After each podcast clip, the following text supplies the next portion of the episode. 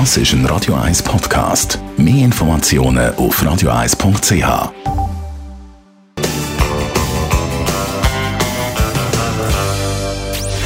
Gesundheit und Wissenschaft auf Radio 1. Unterstützt vom Kopfwehzentrum Irlande Zürich. www.kopfwww.ch eine umfassende Auswertung aus insgesamt 565 Studien zum Thema Unehrlichkeit bestätigt, die Männer lügen häufiger als die Frauen.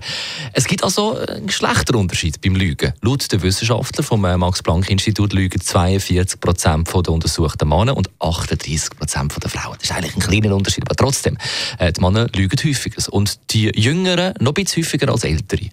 Und äh, wir haben jetzt einen Fachmann da zum Thema Lügen, nämlich Tobias Heinemann, bekannter Mentalist, der auch schon in einem Buch geschrieben hat darüber, wie man äh, Lügner entlarvt. Tobias Heinemann, wie äh, erkennt man eigentlich jemanden, der lügt? grundsätzlich Situationen, die Stress sind. Also wenn einer auf einmal fängt sehr viel mit den Fingern anfangen zu spielen, überhaupt sehr viel ins Gesicht fassen. Dann, wenn einer genau bei der Antwort die Augen verschließt. Aber jetzt nicht das normales Blinzeln, sondern wirklich so recht lang die Augen zumacht, wenn er die Antwort sagt. Das sind einfach so Indizien. Das heisst nicht, dass es gelogen ist, aber das sind so, so Anzeichen, die man dann sammelt. Ich nenne es so rote Flaggen sammeln und je mehr man von denen sieht, umso wahrscheinlicher ist es, dass es gelogen ist. Dann ein anderer Punkt ist, wenn einer zum Beispiel einfach auf einmal doppelt so schnell blinzelt als vorher.